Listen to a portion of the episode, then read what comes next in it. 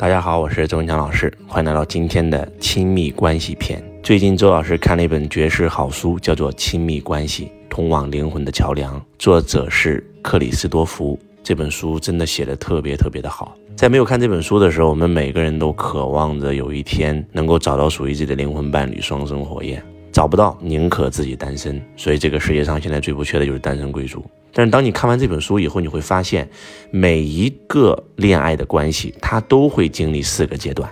第一个阶段叫绚丽，第二个阶段叫幻灭，第三个阶段叫内省，第四个阶段叫启示。我们每个人在经历恋爱初期的那个阶段，那种绚丽无比、爱的死去活来，感受到恋爱是这个世界上最美妙的事情。我们沉浸在这里面，根本拔不出来，太美妙了。而当绚丽期过了以后，我们就会走入幻灭期。当两个人从恋爱走向婚姻的时候，你会发现，对方的所有缺点全部暴露在了你的面前，你会无比的痛苦。我为什么会找这样的人结婚？那第三个阶段叫内省，当进入内省期以后，更加的黑暗。我到底是要跟他离婚，我还是要继续委曲求全？为什么我会遇到这样的伴侣？老天爷到底想给我什么？那进入第四个阶段叫启示。每一个人的恋爱史都会经历这四个阶段。当你看完《亲密关系》这本书以后，你才会发现。如果说两个人从头到尾都是非常非常相爱，没有争吵，没有痛苦，那不好意思，这是不可能的。那为什么我们每个人两性关系都会经历这四个期呢？为什么不能够永远停留在绚丽期呢？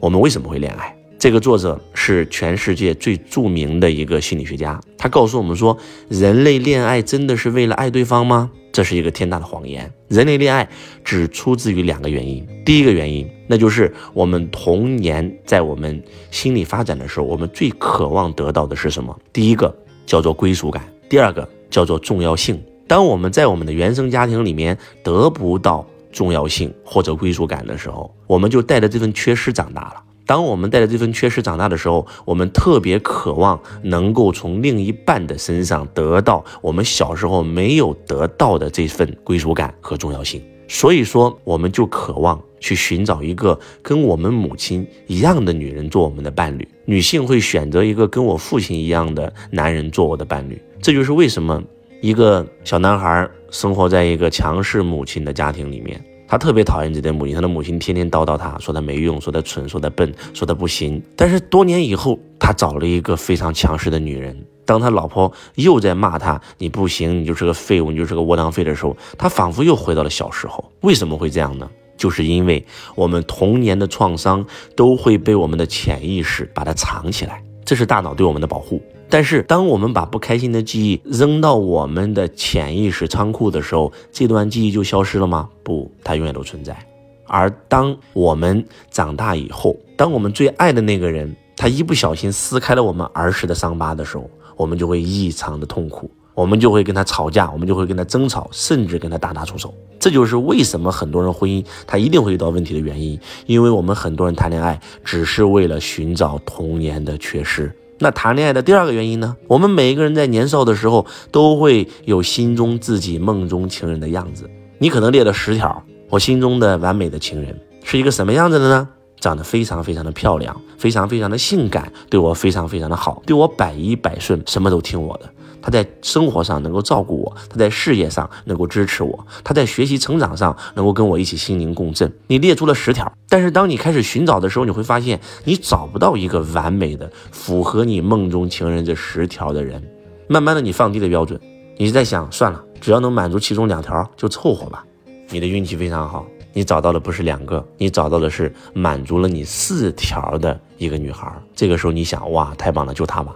当你跟他在一起的时候，你为了得到他，你会把自己伪装的非常好，你会把自己最好的一面呈现给对方，他也会把自己伪装的非常好，会把自己最好的一面呈现给对方。你想要一个阳光的女孩，你想要一个自信的女孩，实际上你自己不自信，你也不阳光，但是你要把自己伪装的非常自信和非常阳光，你才能吸引到这个女孩的注意力。结果你们两个人在一起了，你们两个人进入了绚丽期，你爱她，她爱你，你是她心中的样子，她也是你心中的样子，但是你不可能伪装一辈子啊。当你们结婚的时候，你慢慢的开始恢复了自己的本来面目，他也慢慢的恢复了他的本来面目，而这个时候，那个美好的形象瞬间幻灭了。因为从一开始他就不是你的梦中情人，他只满足其中四条，你找他是因为你找不到那十条的，所以你就找了个四条的凑合。而且你找到他的第一反应，你就是想改造他，你就是想把他改造他，让他成为你心中完美的那个梦中情人。而他也是这么想的，他想改造你，你可能只满足三条，他想改造你七条，那两个人一定会进入幻灭期呀，在幻灭期，你是无比的痛苦啊。有人可能会走在这个阶段就已经分手了，而有些人会进入内省期，会开始反思为什么这个伴侣会出现在我生命当中。当你进入反思期，当你进入内省期，你才有可能进入第四个阶段，叫启示，爱的启示。你在这个阶段才懂得了真真正正的爱，那一刻你才感觉到我无比的幸运，我的伴侣就是天使。他就是来唤醒我体内的原本具足的，是他让我找到了爱的真理，是他让我找到了活着的意义，而那一刻的美妙是无与伦比的，那一刻的美妙远超于你们两个人在恋爱的那个绚丽期所能达到的那个美。所以，当你看完这本书以后，你会发现，你终于知道了为什么你会经历一段感情失败。你又找了一个感情又失败。如果你搞懂了其中的原理，可能第一段感情你可以让它走向成功。但是如果说你没有看过这本书，你没有搞懂其中的原理，你经营一百份感情，等待了你的依然是失败。所以希望你要买一本亲密关系的书，好好看一看。也希望今天周老师的分享能够唤醒你。我是周文强老师，我爱你如同爱自己。